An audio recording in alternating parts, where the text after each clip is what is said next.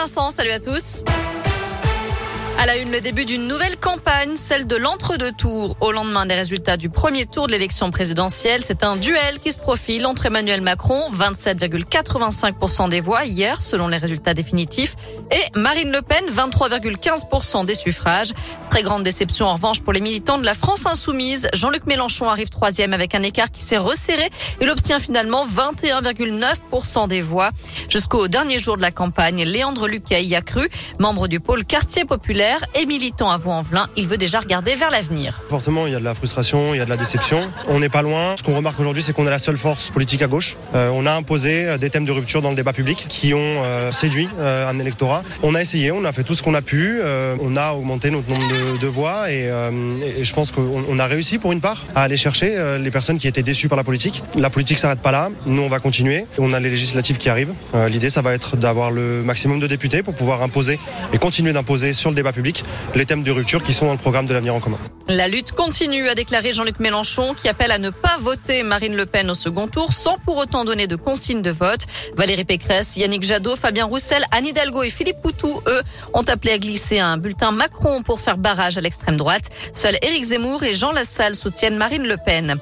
Et au lendemain du premier tour, Valérie Pécresse demande l'aide des Français pour boucler le financement de sa campagne. Ayant cumulé moins de 5% des voix, les frais de la candidate Les Républicains ne seront pas remboursés par l'État. Elle dit s'être endettée personnellement à hauteur de 5 millions d'euros. La date butoir est fixée au 15 mai. Yannick Jadot avait lui aussi lancé un appel aux dons dès hier auprès de ses militants. Dans le reste de l'actu, soulagement à Lyon, la jeune fille de 16 ans portée disparue depuis le 5 avril dernier a finalement été retrouvée saine et sauve. Les policiers ont donc levé l'appel à témoins. Ce lundi marque aussi le lancement des Ouigo trains classiques, des lignes Lyon-Paris et Paris-Nantes à bas prix grâce à des trains qui circulent plus lentement. De vieilles voitures corail qui ont été rafraîchies et repeintes en rose et qui effectueront euh, deux allers-retours par jour entre Lyon-Perrache et Paris-Bercy ou Paris-Austerlitz. Comptez environ 5 heures par trajet avec des arrêts en gare, de Villeneuve-Saint-Georges, Melun, Dijon, Chalon-sur-Saône et Mâcon. Enfin, avis aux gourmands, si vous voulez déguster l'une des meilleures pizzas au monde, direction Saint-Priest. Caroline Maya, la patronne des pizzas du Puy-Vieux, a été sacrée championne du monde dans la catégorie Adoué, donc en duo, pour ceux qui ne parlent pas italien. Avec son binôme Alain Patrick Fauconnet, ils ont réalisé une pizza, une pizza gastronomique avec des oursins, de la bisque de homard, des gambas marinées, de la mozza, de la ricotta, et ils se sont imposés parmi les 57 candidats en lice.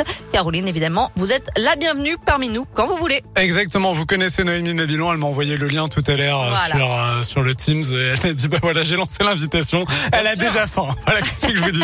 C'est comme ça. Noémie on file sur radioscoop.com avec la question du jour. Et on reparle de la présidentielle. Êtes-vous surpris des résultats du premier tour? Eh bien vous répondez non à 80%.